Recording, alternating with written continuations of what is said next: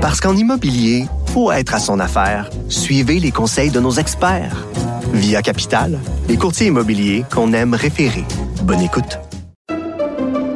Pendant que votre attention est centrée sur vos urgences du matin, vos réunions d'affaires du midi, votre retour à la maison ou votre emploi du soir, celle de Desjardins Entreprises est centrée sur plus de 400 000 entreprises à toute heure du jour.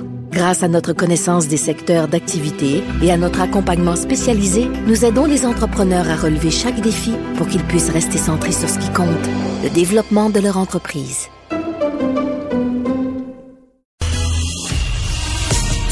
problème n'est pas là. Francis Gosselin, Ça sonne comme une arnaque. J'ai-tu une bonne logique, moi, là? Mario Dumont. Dis pas qu'il faut faire plus d'argent. La rencontre, Gosselin, Dumont. Bonjour Francis. Salut Mario. Alors, euh, une entreprise qui avait plein d'ambition, des belles valeurs écologiques, mais qui n'a pas passé à travers. Oui, ben puis euh, tu sais, euh, je sais pas, c'était comme un, un peu un concept d'entreprise que je trouvais le fun, l'entreprise euh, B-Side en fait. Moi, Euh, j'ai lu un peu, je le, honnêtement, je connaissais pas ça. Ouais. J'ai lu le concept aujourd'hui, puis je le comprends toujours pas. Peut-être ça explique pourquoi ça a pas bien viré. ben, c'était en fait c'était des euh, ils ont fait un premier projet là, Enfin, le projet principal c'est un projet immobilier dans le fond. Il y avait aussi un magazine. Ouais, ouais, c'est ça. Ben, c'est là où peut-être que ça les a rattrapés. Puis je crois que le cofondateur avait aussi une compagnie de kayak. Puis tu sais, à un moment donné, c'est comme là, tu veux faire 1200 choses en même temps. Là. Mais Ils bref, sont pas tous reliés, là. ben, vaguement. ouais, c'est relié autour du fait qu'il faut sauver la Terre, là, mais... Oui, puis encore une fois, le magazine. Tu sais, encore une fois, comme je te dis, il y avait un projet immobilier au cœur de tout ça, qui était quand même un projet vraiment beau, qui était au cœur d'une forêt dans la Naudière, en fait, qui existe toujours. Là. En fait, ce sont des propriétés, mais avec une empreinte minimale dans le milieu de la forêt, euh, un peu comme chalet, là, si tu veux. Euh, et donc, c'était des, tu sais, respectueux de la nature, récupération de l'eau de pluie, là, un paquet de. de Puis je belles qu'il y en avait un autre en Outaouais, un Là, autre il était projet. en train d'en faire un deuxième. Puis comme tu sais, des projets comme ça, on parle de plusieurs centaines d'unités qui sont construites en même temps, un peu comme des développeurs immobiliers, mais ceux-ci, euh, tu sais, ils en ont pas fait mille. C'était comme leurs deux premiers. C'était écologique dans la forme. Avec la, tu sais, c'est ça, je pense, avec l'exigence additionnelle que c'est pas, euh, tu sais, un, un ancien parking là que tu fais juste creuser un trou là. Tu sais, il y avait le défi de que ça soit respectueux, puis que ça, tu sais, que puis les matériaux. Bref, c'est sûr que l'augmentation des taux d'intérêt, l'augmentation des frais aussi d'exploitation, que ce soit les matériaux, la main d'œuvre, etc. Ça faisait en sorte que leur modèle d'affaires marchait tout simplement plus. Puis je pense que tous les autres trucs dont on a parlé, le magazine, les livres et tout, euh, à un moment donné, possiblement que c'était une distraction, puis aussi que c'était peut-être aussi, peut-être même pas des, des comment dire, des projets rentables. Tu sais, une fissure dans le panier. ben ouais, tu sais, à un moment donné, fait- si tu veux faire de l'immobilier, fais de l'immobilier. Si tu veux Ouais. faire des médias, fais des médias. Ben, on est d'essayer de faire 14 projets en même temps dans des, comment dire, dans des économies différentes, là, tu sais, parce que forcément, faire un magazine, tu as sûrement droit à des subventions du ministère du patrimoine, là, tu sais, je, je sais pas trop, mais c'est qu'à un moment donné, c'est pas, c'est pas les mêmes casquettes, c'est pas les mêmes chiffres, puis ben, tout ça les a un peu rattrapés. Euh, je voulais quand même en parler parce que, ben, comme je dit, c'est un beau, beau succès. Mais là, il arrive quoi, là? Ben, c'est des anciens de Sidley, l'agence de pub. Fait qu'il faut dire, tout est très liché, tout est beau, là, tu sais. Et donc là, leur projet à la Naudière, lui, il va continuer, là. Ce que je comprends, c'est qu'il y a une forme de collectif, là, qui, qui entretient les chemins, là, tout ça. Fait que ça, ça continue. Euh, le projet euh, central avec le magazine, les livres et le projet de Gatineau, lui, est placé sous la loi des, des créanciers. Puis, euh, il y a entre euh, 10 et 15 millions de dollars, là, qui sont dus à différents fournisseurs. Donc, il y en a certainement, là, qui vont Ils vont devoir... perdre de euh, l'argent. Ouais, puis on parle quand, autant de fournisseurs, comme je dis, dans le domaine de l'immobilier, des matériaux, etc., que des fournisseurs dans le domaine du papier, de la photographie et de la rédaction de texte. Il y a comme, il y a bien des industries qui sont touchées à différents euh, niveaux. Euh, et donc, euh, et donc, ils vont probablement devoir cesser là, ou mettre vraiment un bémol sur Mais mettons, les chalets dans la Nodière sont pas un actif en garantie. Oui, mais comme je dis ça, je pense que ça va être isolé à du reste parce que c'est fini, c'est construit. Il y a un genre de copropriété. Là, où- en fait, ce que j'en comprends, là, Mario, faudrait euh, accueillir. Mais en fait, ouais, ça, ça a été vendu à des acheteurs, ça, ça appartient plus. euh, Oui, mais il y avait quelque chose par-dessus, là, parce que les gens avaient pas le droit de faire ce qu'ils voulaient. Il y a vraiment une notion de préservation de la forêt là-dedans. Là. Je pense qu'il y a 900 acres ou quelque chose comme ça qui ont été protégés via le développement immobilier, là, paradoxalement. Euh, mais tu fais pas ce que tu veux. Fait que cette- cet aspect-là, cette business-là collective, elle, elle va continuer euh, à perdurer. Bon. Fait que mauvaise nouvelle euh, économique. Euh, bon, euh, le grand patron de Gildan qui part, ça, ça déstabilise toujours un peu une entreprise. Ben, quand on sait pas les raisons, là, quand c'est comme non planifié. Ouais, ben il est pas parti, il s'est fait partir. Ah oui, il s'est fait. Ouais, ouais, J'avais vu qu'il était parti. C'est ça. Donc, et c'est assez particulier quand même. Glenn Chamandi, donc qui était le fils du fondateur, là, Joseph Chamandi, qui avait lancé ça il y a, il y a très longtemps sous le nom Harley. Euh, il était dans l'entreprise depuis 40 ans, Monsieur Chamandi, le, le fils, là, le PDG. Et il était PDG depuis 20 ans et ils ont donné, on lui a donné comme une heure de préavis, ce qui est quand même un peu sauvage. Tu OK, fait que c'est pas juste qu'il a pris quelques mauvaises décisions à long terme. Ils ont découvert de quoi de grave. Là. Non, non, non? Ben, ben, peut-être, là, mais ce que j'en comprends, puis différents, euh, différents médias ont rapporté la nouvelle, euh, c'est qu'en fait, il y avait une divergence d'opinion avec le conseil d'administration. Donc, c'est le conseil d'administration qui lui a signifié son, son arrêt de sans motif immédiat de travail. Euh, Monsieur Chamandi, donc, a, quand même une valeur nette là, en action de Gildan de 150 millions, puis il a le droit à un bonus de départ de 20 millions. Donc ça va, le, payer l'épicerie. Mais ce que j'en comprends, c'est qu'en fait, il y avait une divergence sur sa succession. En fait, euh, il est là depuis 40 ans. Là, donc, je mais, mais c'est rendu quoi cette entreprise-là? Parce que à l'époque, ça faisait des t-shirts. C'est la plus grosse entreprise de t-shirts au monde. Je ah pense, ouais. Oui, oui, ah ouais, ce point-là? Euh, écoute, ça a une valorisation boursière de 8 milliards de dollars, puis aujourd'hui, ils en ont perdu un, un de ces milliards là. Donc c'est 7 milliards maintenant. Euh, le, mais ça a gros si vite. Ah, Moi, je me suis, regarde, quand, quand j'étais des jeunes libéraux, ça, ben, ça fait 30 quelques années. Non, mais on encourageait ça. C'était comme une jeune entreprise montréalaise en pleine croissance. on faisait faire nos t-shirts là. Maintenant, c'est c'est c'est c'est tout. Puis tu sais, c'est des vêtements là. Ils font des des hoodies, puis c'est c'est de la guinée là, comme on peut dire. Là. pas particulièrement haut de gamme, mais pas bas de gamme non plus. C'est comme le le t-shirt là. C'est dans le dictionnaire. si tu mets une photo d'un t-shirt, c'est probablement un Gildan. Okay, Fait que c'est ça. Bref, le, le, et donc là, il s'est fait signifier son départ pour ces raisons-là. Et donc la personne qui avait été pressentie pour le remplacer était déjà identifiée, là, ce que j'en comprends. Euh, et donc il va être, il va entrer en, en poste le 2 février. Entre entre temps, c'est un administrateur de Gildan qui va prendre hmm. la, la, direction. Mais bon, c'est Noël. Je pense qu'il n'y a pas des grandes décisions. L'instabilité qui a euh, été notée sur les marchés boursiers, ben, c'est bien, bien compris. Ça, ça fly. C'est comme, puis tu sais, on vend des t-shirts. Là, il y a pas des, c'est pas euh, Facebook. Là, tu sais, il y a pas des grands mouvements. C'est pas le Bitcoin. c'est assez stable. Puis comme tu vois là hier soir, le prix de l'action euh, dans la journée aujourd'hui qui a comme frappé un précipice, 12 de baisse dans la journée, là, donc ça, ça fait assez mal.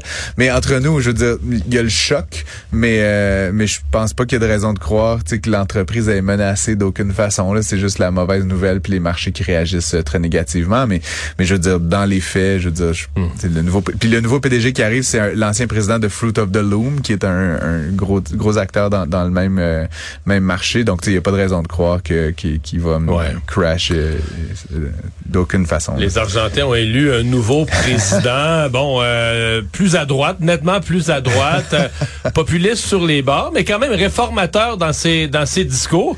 Euh, c'est un pays qui a besoin d'être réformé. C'est probablement le pays qui a la pire politique monétaire, la pire politique fiscale, à plusieurs reprises dans son histoire. Encore des gens qui sont allés cet été me disaient, ben, tu sais, faut pas t'acheter tes billets d'avance pour un événement, pour une sortie, parce que dans trois, il y a tellement d'inflation que dans trois jours, tes billets, tes billets vont te coûter moins cher. Là. Ben, j'écoutais des différentes balados puis lisais quelques articles. Je voulais en parler, euh, Mario, parce que je pense qu'on va reparler beaucoup de Javier Milei, le nouveau président de l'Argentine. Il, donc, il se prépare à un mandat, on va dire, un peu chaotique là, en Argentine. Il était temps, comme tu le dis, là, ça fait des décennies. en fait, est-ce qu'il va faire les bonnes euh, choses? Ben, je sais pas. Puis, tu sais, les bonnes choses, il y a les bonnes choses. Puis, euh, M. Millet est un économiste, là, fait que je le, je le salue de, de bien loin. Mais, mais tu sais, il y a les bonnes choses que l'économie décrète dans la théorie. Puis après ça, il y a ce que le public est prêt à accepter. puis, plein de groupes de pression, là, tu sais, qui sont installés dans différents niveaux de confort depuis longtemps. Mais ce que tu décris, euh, Mario, puis j'écoutais un, un, podcast ce matin, un balado ce matin, à tous les trois jours, les commerçants doivent réviser les prix, là, refaire les affiches, les étiquettes sur chacun des produits. parce que l'inflation est ah telle que des fois le prix... Mais, ça, c'est malgré, mais je connais quelqu'un qui a une propriété là-bas, puis euh, qui, qui, veut quitter, quitter. Mais tu hmm. peux pas la, tu peux pas la vendre puis ramener ton argent. Je pense que ton argent, c'est 5000, mettons un dollar canadien, là, tu pourrais ramener 5, mettons, as une propriété de 200 000 piastres que tu vends là-bas.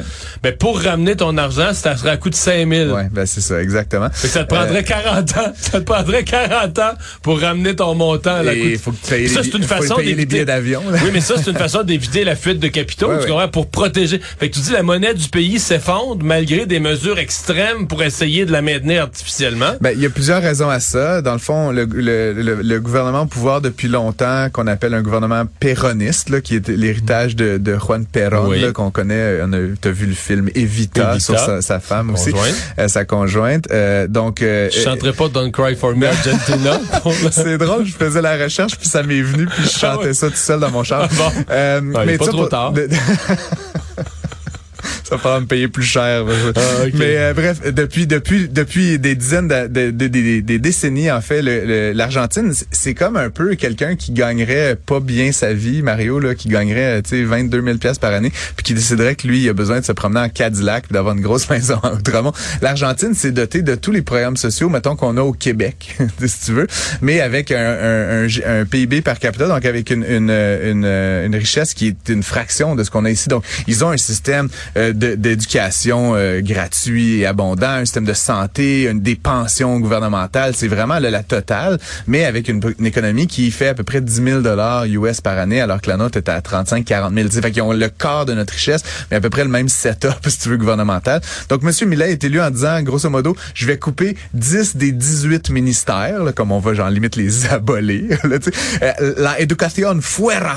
je sors le ministère de l'éducation, je le sors. C'est comme, c'est vraiment Et, euh, et donc, c'est vraiment radical comme posture. Et un des trucs qui est intéressant, dont je te reparlerai certainement, c'est que Monsieur euh, euh, euh, Millet, pardon, souhaite euh, dollariser l'économie argentine parce que ce que tu décrivais tantôt, Mario, là, la vente des propriétés notamment, aujourd'hui, si tu es dans des propriétés là, moindrement moyen, haut de gamme, en Argentine, c'est impossible d'acheter en pesos, tu achètes en dollars US. Donc, il y a déjà plein d'activités dans l'économie argentine qui est en dollars US. Ce que dit M. Millet, on va arrêter de se battre contre ça, on va juste Utiliser le dollar, Utiliser dollar pour stabiliser la politique monétaire. Mais ils vont trouver ça rough, là. Ben, rough parce que ben, ça, ça serait faisable. Il y a le Panama qui l'a fait, il y a d'autres Oh, oui. pays. Non, mais les premières années, l'adaptation, c'est que tout le monde va se trouver plus pauvre tout à coup. Là. Ça, puis l'autre, euh, ben, puis deux autres choses. En fait, la première, t'as plus de contrôle sur ton taux d'intérêt. Fait qu'aujourd'hui, le taux de la, de la Fed, c'est 5% Ben, le taux de l'Argentine, dans ce scénario-là, c'est 5 Mais c'est moins pire qu'une inflation à 100. Parce que, tu vois, le- 180 là, ou je Ouais, sais mais c'est ça. ouais. L'année passée, en 2022, c'était 72%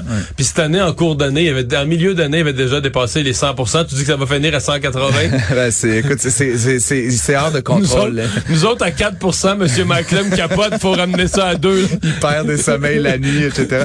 Non, non, et donc, c'est, c'est le, le- donc les défis donc sont ceux-là. Le deuxième défi, c'est qu'évidemment, pour pouvoir euh, garantir que toutes les transactions dans ton économie vont pouvoir se faire dans une monnaie, faut que tu aies cette monnaie-là. Euh, actuellement, il y a personne qui veut prêter de l'argent à l'Argentine. C'est un pays qui est à la limite constamment de la faillite. Tu te rappelleras dans les années 90, le FMI, la Banque mondiale avait dû intervenir. Euh, mais ceci dit, Mario, on estime que les Argentins ont des dollars US euh, et c'est comme un, euh, c'est comme pour plusieurs une forme d'é- d'épargne, d'économie, mais genre sous des matelas ou dans des euh, des, euh, des coffres-forts à la banque. Et on estime que pour que le pays roule rondement, il faudra environ 40 milliards de dollars US, ce qui est pratiquement impossible pour Monsieur Millet d'aller chercher sur les marchés internationaux, mais qui aurait 200 milliards de dollars en dessous de des matelas, Et d'oreillers. si on force les gens à les sortir, Ouais, mais comment tu veux forcer les gens à sortir quelque chose qui est en dessous de leur oreiller? Fait que il y a tout un jeu, comme je te dis. Il y a l'économiste Milley qui a comme des quelques bons instincts là, avec un peu de vocabulaire radical, mais après il y a toute la question psychologique puis de la, de la volonté du peuple de, de collaborer. Euh, Monsieur Milley a été élu au suffrage universel à la majorité des voix, mais en au Congrès il y a que 15% des des euh, des, des, euh, sièges, donc ça veut dire qu'il va falloir qu'il se rallie, euh, comme il l'a déjà fait là, avec le centre droit, mais probablement mettre un peu d'eau dans son vin. Puis donc c'est là où on va voir. C'est réussi. Mais pour moi, comme laboratoire, Mario, d'économie expérimentale actuellement, l'Argentine, ouais, ça un va pays, être euh, fabuleux les prochaines regarder. années. Donc je vous en parlais aujourd'hui parce que je vais vous en reparler. Je sais que les gens sont pas nécessairement des grands tripeux d'Argentine, mais du, du point de vue économique, pour moi, c'est c'est le pays à, à observer dans les, dans les prochains mois, les prochaines années. merci Francis. Je t'en prie. Don't